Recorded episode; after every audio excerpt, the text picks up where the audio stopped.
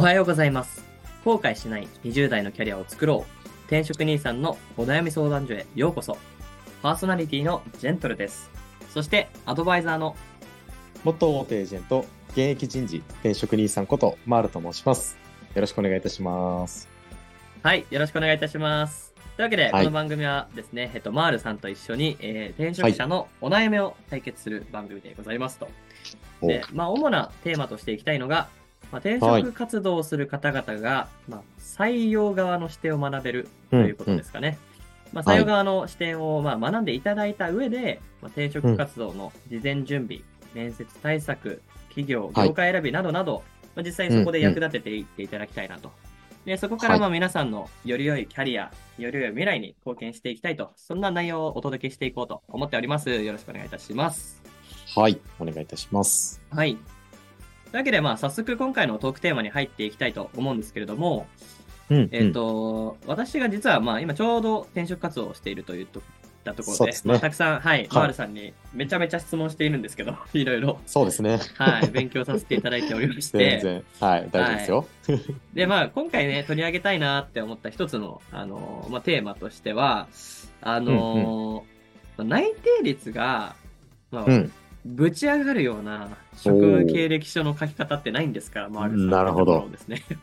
そんな書き方があれば、ぜひ聞きたいんですけど、いかがですかね、マールさん。なるほど。あ、はい。ありがとうございます。ちょっとぶち上がるというのは、もしかしたら語弊があるかもしれないんですけれども、はい。まあ若干こう大げさな気もしておりますが、えっと、ただまあ、あの、おっしゃっていただいた通りですね、押さえておくべきポイントなどは、えっと、お伝えをできるかなというふうには思っておりますので、まあここをこうしっかりあ押さえていただくことで、えっと、書類のこう通過率のところであったりとか、あとはその後のこう内定率も、えっと、高まっていくかなというふうには思っておりますので、一定僕も、あの、大手のエージェントの中で、かなりこう、約、まあ、1万名ぐらいの方々のですね、職務経歴書とかも拝見をさせていただいておりますので、そういった観点でもお伝えをさせていただければなというふうに思っております。はい。ぜひ、もう最高です、それは。もう内定率上げたいので、ぜひちょっとお聞きできればと。そうですね。はい。はい。考えておりますが、はい。あでは、早速、まあ、職務経歴書を書くときに、まあ、押さえるべきこと。ーはい。ズバリ、うんうん3つ教えてほしいなと思うんですけども、三ついかがですかね？はい。なるほど。はい。ありがとうございます。では、ちょっとですね、基礎的なところも含めてにはなるかなと思うんですけれども、あの、3つお伝えをさせていただければなというふうには思います。はい。で、じゃあ、まず1点目ですね。あの、まあ、意外と細かく人事見てるぜっていうところは、ぜひお伝えをさせていただきたいなというふうには思っておりまして、まあ、人事問わず、あの、実際にこう配属される、あの、部門の方々もかなり細かくは見ているよっていうところにはなるんですけれども、うんえっと、結構ですね、我々エージェントでこう仕事をしていく中で、書類のこう、企業様に書類提出をさせていただいた後のお見送り理由とかも、あの、ご連絡をいただいたりはするんですけれども、えっと、その中で、まあ、多くはないんですけれども、えっと、一つあったのが、誤字脱字が多くて、あの、文章力に欠けてしまっているとえーいうところをですね、意外とこうご指摘もらうことがあったりとかですね。はい。ああとは、そうなんですよ。あとは書類をお出しさせていただいた後、企業様からいただくご質問として、あの、5年収の部分が月給と、給あの、賞与を、うんえっと、ご記載いただいていると思うんですけれども、そこの金額をこう合わせても、あの、うん年収と、あの、合致しないというふうなところで、はい。なんできこれってどうなってんんのと。そうそうそう。これってどうなってんのかというふうなご指摘もいただいたりはするので、意外とこのあたりの誤字誤字脱字のところであったりとか、えっと、ちゃんと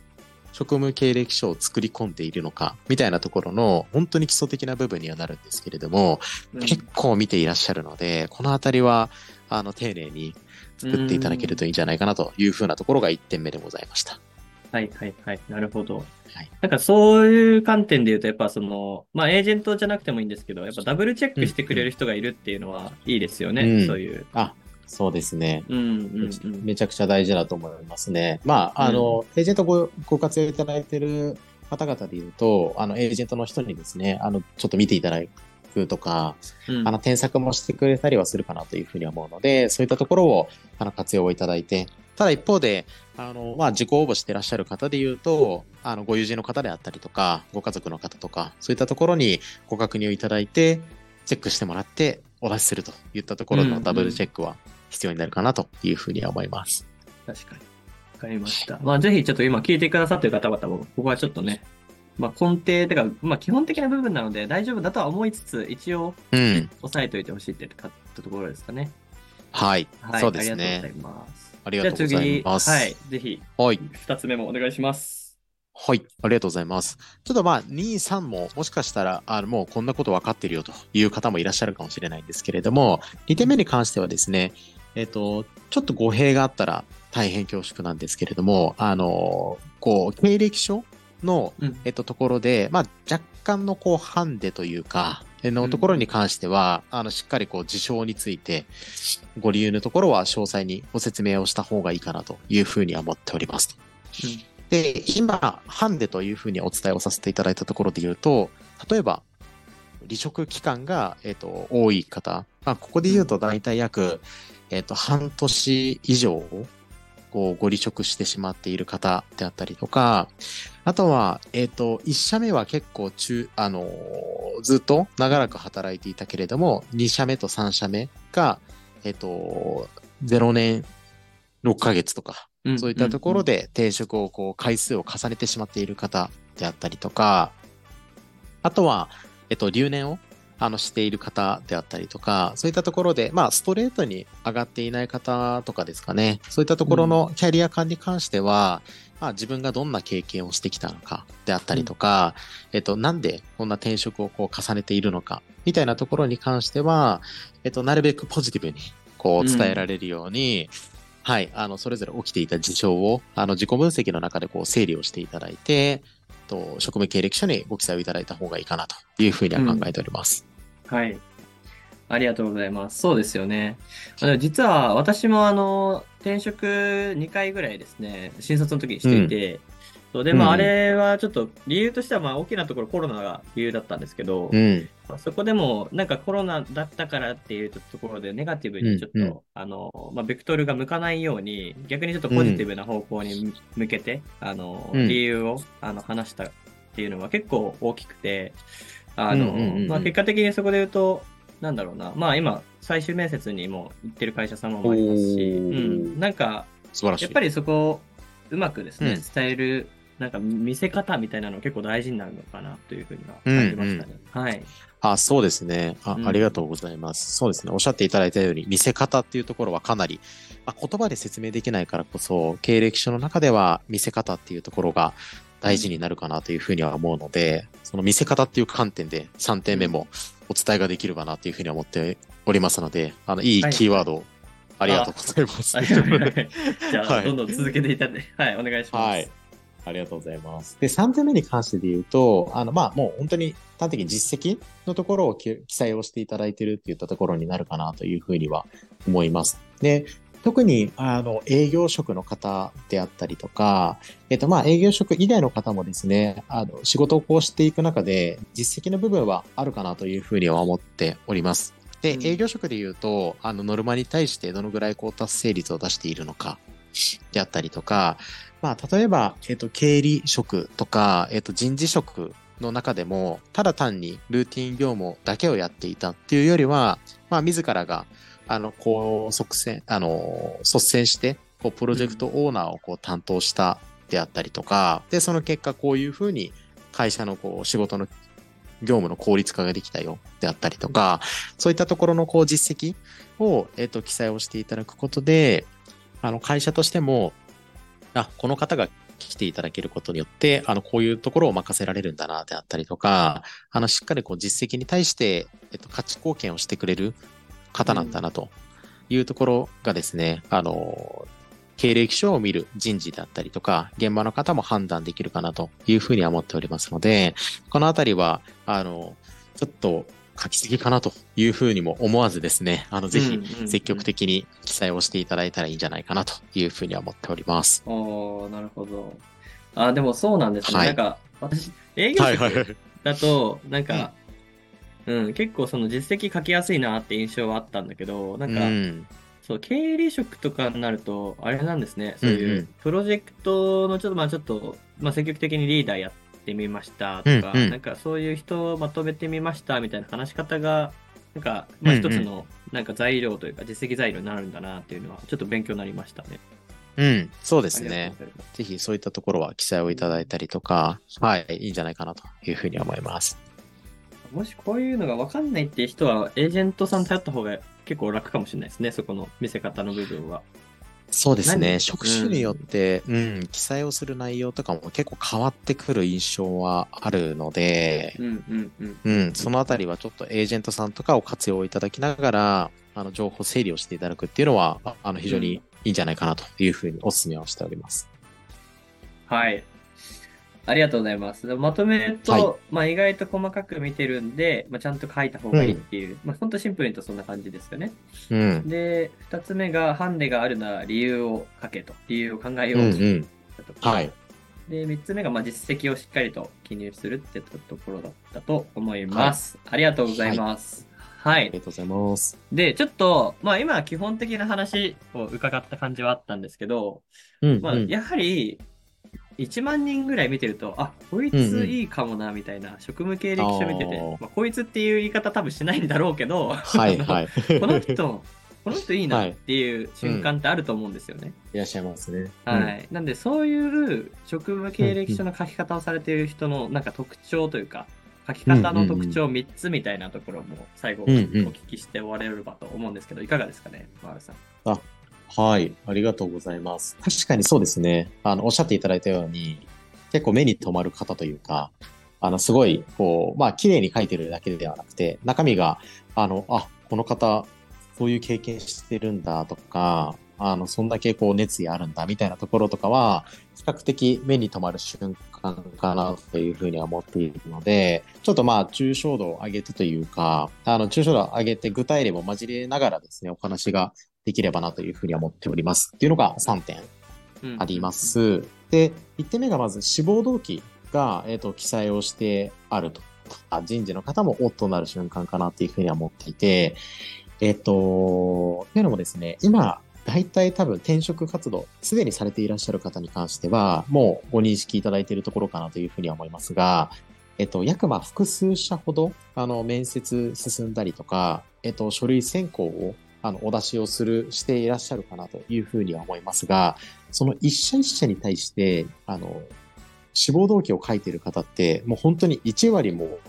いらっしゃらないんですね。で大体もう職務経歴書っていうところは本当にも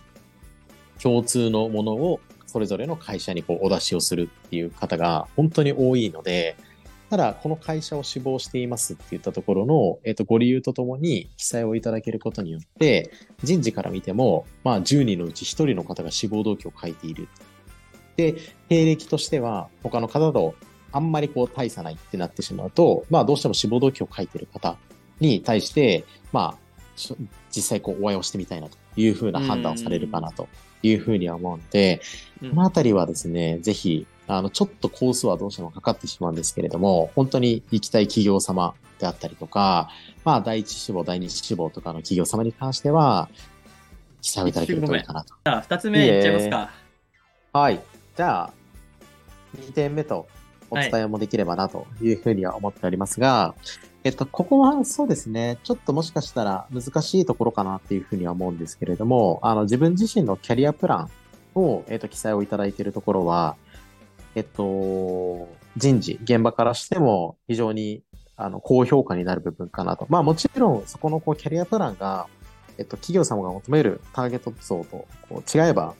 あの、その段階でお見送りになるケースもあるので、ちょっとここは、あの、なんとも申し上げにくい部分ではあるんですけれども、ただ、あの、やっぱりこう、キャリアプランとか、自分自身が、えっ、と、こういう風な社会人像、こういう風な、えっ、と、スキルをこうつけていきたいっていう、ありたい像に対して、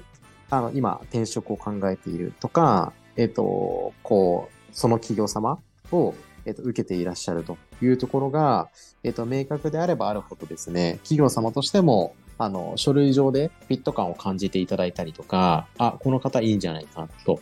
あの、そのありたい姿が、この会社として欲しい人物像と合致しているからいいんじゃないかというふうな判断をいただけるかなというふうには思っておりますので、このあたりのキャリアプランがどうなのかとか、あの、自分自身がやりたいことというよりは、自分自身が社会人としてどうありたいかとか、将来的にこういうキャリアを築いていきたいからこそ、次の転職先としては、こういう職種を希望していますというふうな形でお伝えをいただけると、より良いんじゃないかなというふうには思います。なるほど。これって、はい、職務経歴書にも書いちゃうんですね。そのキャリアプランこうですみたいなのっていう。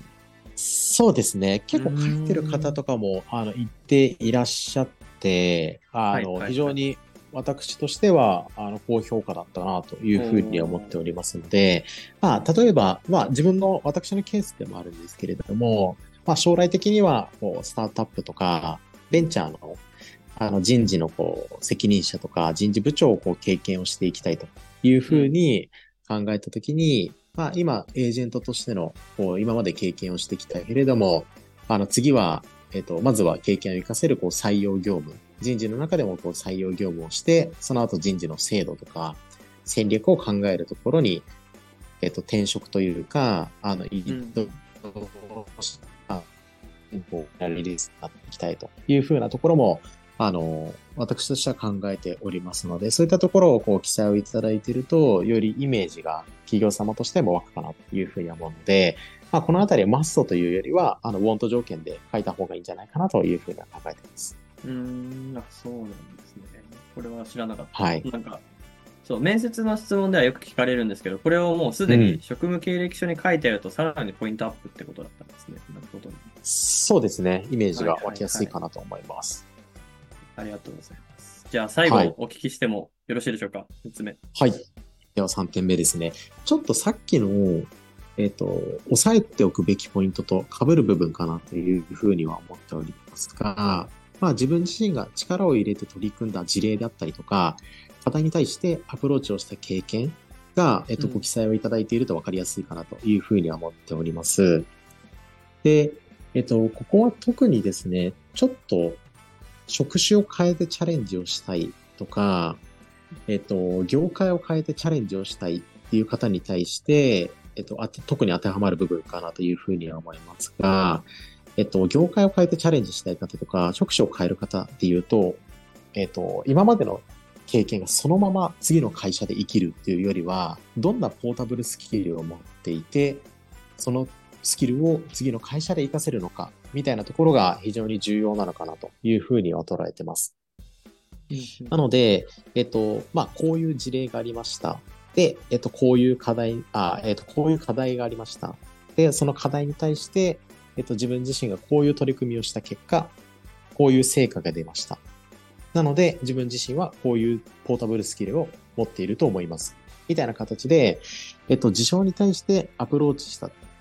あの、内容であったりとか、それに対しての結果を記載をいただけることで、まあ自分自身が今までつけてきた、まあ課題のこう、特定力のところであったりとか、まあプロジェクトで、あの皆様をこう巻き込んで、であれば、まあプロジェクトマネジメント力とか、そういったところの、あの、ポータブルなスキルとか、えっ、ー、と、こういう能力開発ができましたと。いったところがお伝えはできるかなというふうには思いますので、まあこのあたりの、あの、スキルベースとかであのお伝えをいただけることで、より会社としても、あ、この人であれば、こういう経験を持っているから、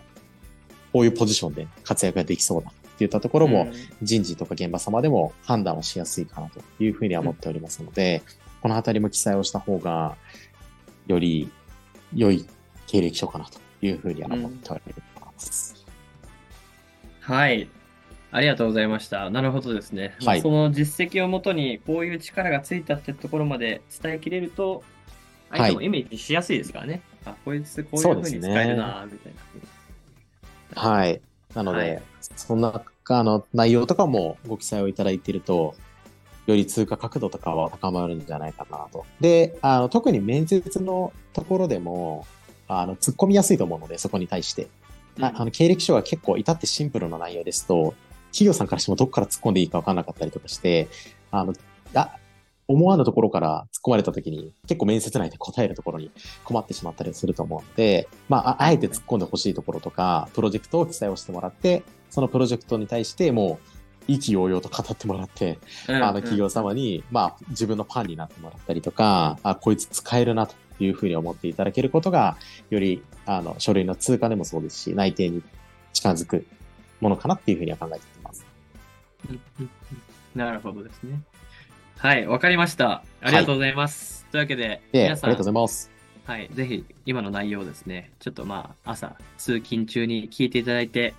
参考にしてもらえればと思います。転職活動を皆さんの応援しておりますので。はい。というわけでですね、えっと、まあ、このはい。番組ではこうした、えー形で、えーまあ、転職者が、えー悩、なんだろうな、まあ、悩むような、なんかいろんな、うん多分こういう経歴書の書き方とかあると思うので、まあはい。それをですね、実はまあ私から今質問しているものもあるんですけど、皆さんからも質問いただきたいなと思っておりまして、ぜひ。ぜひ、はい、あの、概要欄から、あの、レターお送りしていただければ、回答していくので、どしどぜひしぜひ。送っていただければと考えておりますので、はい。よろしくお願いいたします。ではですね、はい、今週も最高の1週間にしていきましょうということで、はい。はい。じゃあ皆さん、さようなら。